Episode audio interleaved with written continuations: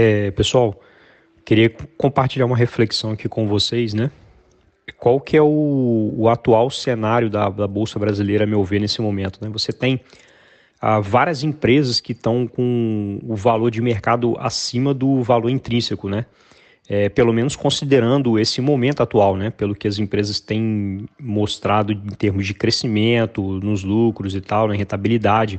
Óbvio que se você for considerar é, talvez aí o, o, ciclo como um todo da bolsa brasileira, né? Que provavelmente aí a economia melhorando, né?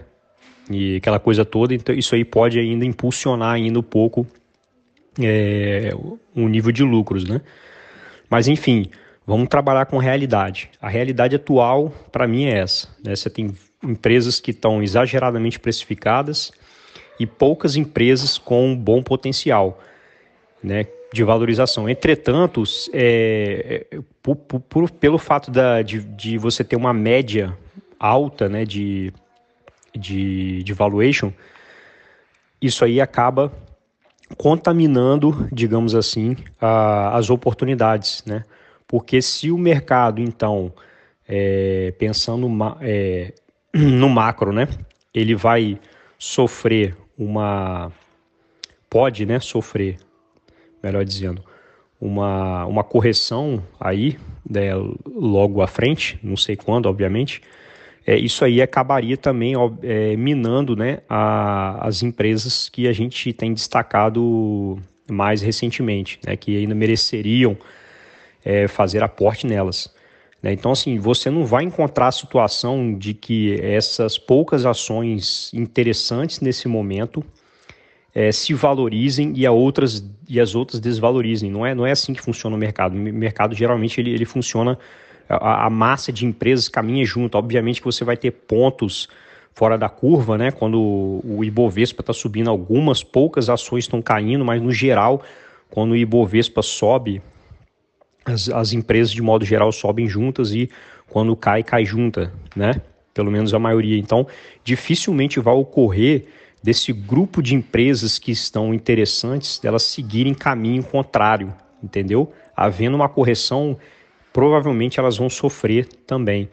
É isso que, que na verdade me preocupa mais, né? Pensando em termos, em termos macro, tá bom?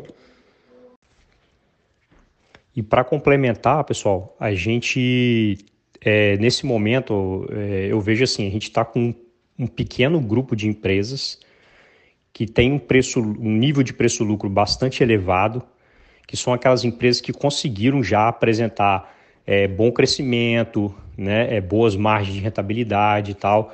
Aquele grupo de empresas geralmente que a gente já sabe até de cabeça, né, que estão sempre aí sendo falado pelos youtubers da vida e etc.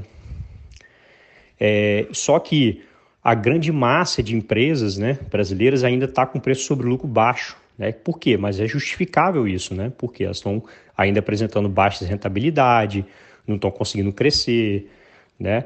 Ah, então, esse grupo de empresas, como ele é, ele é elevado, né, o número de empresas dentro desse grupo, ele acaba fazendo com que o preço-lucro médio do mercado baixe, né, fique, fique mais baixo. Porque se você considerar só aquele grupo seleto, o preço sobre lucro seria muito mais elevado entendeu? Então, assim, é, é importante saber isso, né? Importante saber que por que, que o preço sobre o lucro do mercado brasileiro ainda não está tão elevado, por exemplo, quanto dos Estados Unidos, né? Você, pô, é, é, chega a ser ridículo comparar. Nos Estados Unidos você tem infinidade de empresas maravilhosas, né, que ainda crescem bem, 15, 20, 30% ao ano, algumas em alguns casos, entendeu? É, então, não tem como você comparar essas duas coisas.